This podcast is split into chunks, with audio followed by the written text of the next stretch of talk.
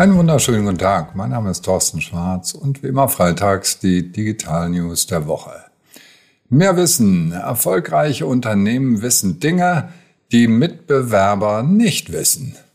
Und sie setzen dieses Wissen auch um.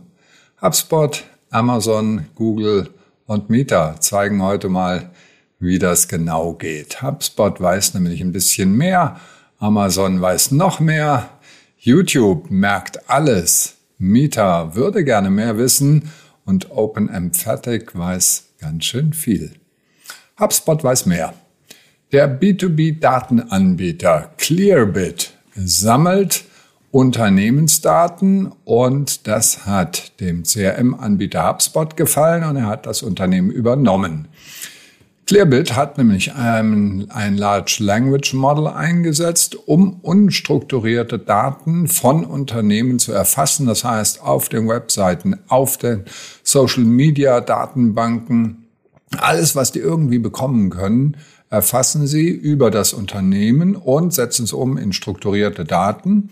Diese Daten wiederum kann jetzt HubSpot nutzen, um ihren B2B-Kunden Insights zu geben über deren Kunden wiederum. Das heißt, Marketing und Vertrieb profitieren davon.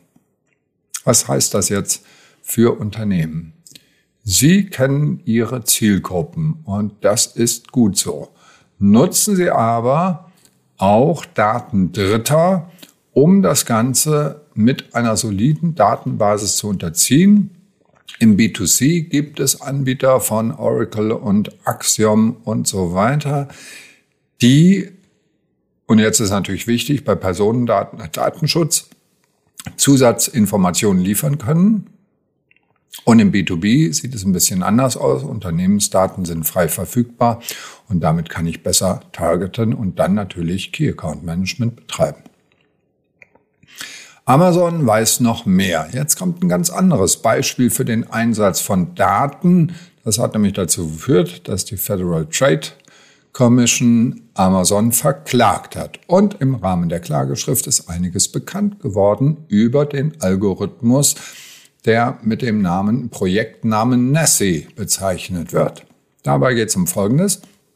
Und zwar erhöht Amazon für bestimmte Produkte seine Preise testweise. Und in vielen Fällen reagieren die Mitbewerber dann ebenfalls mit der Preiserhöhung. Das heißt, es gibt keinen Wettbewerbsnachteil für Amazon. Wenn allerdings der Mitbewerber den Preis nicht erhöht, dann ist es natürlich blöd für Amazon, weil die sind günstig, äh, die sind teurer und dann ziehen die das wieder zurück. Das heißt, der Algorithmus zieht dann die Preiserhöhung wieder zurück.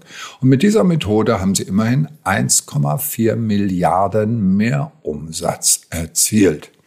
Offiziell wurde das Projekt eingestellt, aber hm, man macht sich da seine Gedanken. So, was heißt das jetzt für Unternehmen?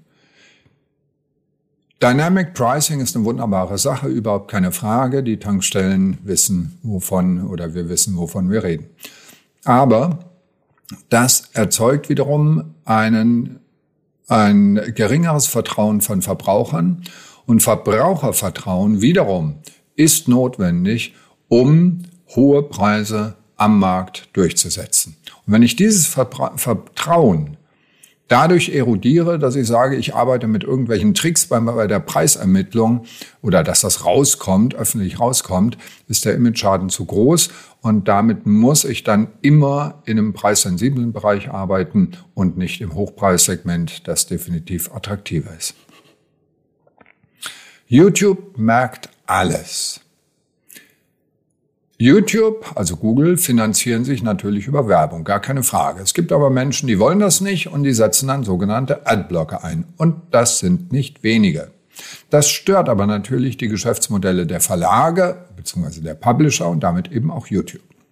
Und jetzt geht YouTube weltweit gegen Adblocker vor, mit, indem sie einen Hinweis einblenden, das ist ein Verstoß gegen die Nutzungsbedingungen. Und nicht, es bleibt nicht bei dem Hinweis, sondern nach drei Videos werde ich dann blockiert bzw. kann keine Videos mehr abschließen. Tja, Ähm, natürlich brauchen die ihre Daten, gar keine Frage, aber sie wollen natürlich auch Umsatz machen. Und das Premium-Abo wurde ja gerade im Preis erhöht. Da kriege ich dann keine Werbungen. So, und das heißt das jetzt für uns Unternehmen? Kommunizieren Sie Ihre Regeln glasklar. Das heißt also in dem Moment, wo ich zu Ihnen komme, akzeptiere, kenne und akzeptiere ich die Regeln, nämlich das ist gratis, aber mit den und den Regeln. Und auf der anderen Seite, das ist kostenpflichtig und dann habe ich die und die Vorteile. Und diese klare Kommunikation, die brauchen wir auf jeden Fall. Und dann ist auch jeder Mensch bereit, sich an die Regeln zu halten, wenn sie als fair empfunden werden. Mieter will mehr wissen. Eben waren wir beim Thema Fairness.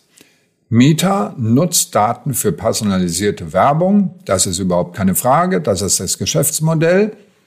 Aber damit haken Sie, damit stoßen Sie gegen die DSGVO, die sagt, ich muss einwilligen. Wenn ich personalisierte Werbung haben will, muss ich auch eine Möglichkeit haben, das Opt-out und sagen, nein, ich will nicht getrackt werden und diese Möglichkeit gibt es bei Mieter nicht. Und da gibt es momentan so ein bisschen Stress mit den Datenschutzbehörden. Da ist jetzt Meta auf die schlaue Idee gekommen, eine werbefreie Version von Facebook und von Instagram anzubieten. Das heißt, ich zahle 10 Euro im Monat und dafür bin ich werbefrei. Also gleiches Prinzip wie bei YouTube, wir haben es eben gerade gehört, nämlich entweder mit Werbung, gratis oder ohne Werbung gegen Geld. Die irische Datenschutzkommission prüft das Ganze gerade. Ich bin gespannt, wie es ausgeht. Äh, würde mich wundern, wenn es anders läuft als bei den Verlagen, denn die machen das ja schon eine ganze Weile, dass sie mich vor die Wahl stellen. So, was heißt das für Unternehmen? Nie ohne Einwilligung. Ja, die Regeln müssen klar sein.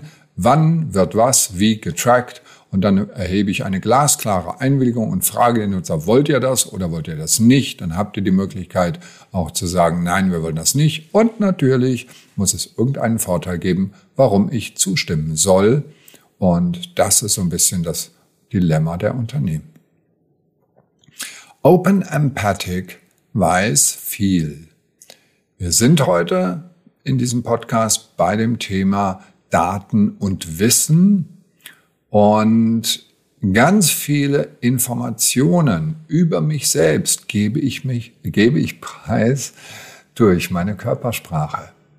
So, und da ist jetzt und durch Empathie und diese Empathie zu verstehen, die Körpersprache zu verstehen, Menschen zu verstehen, das ist eine der großen Herausforderungen. So, und jetzt äh, das Projekt Lion ähm, hat ja schon seine erfolgreiche Arbeit damit bewiesen, dass sie Stable Diffusion, also die Text-zu-Bild-Software aufgebaut haben. Und jetzt haben sie vor, mit dem Projekt Open Empathic ein Open Source Projekt zu starten, um menschliche Emotionen besser zu verstehen. Das wird eine super spannende Sache, wie ich meine, das zu analysieren.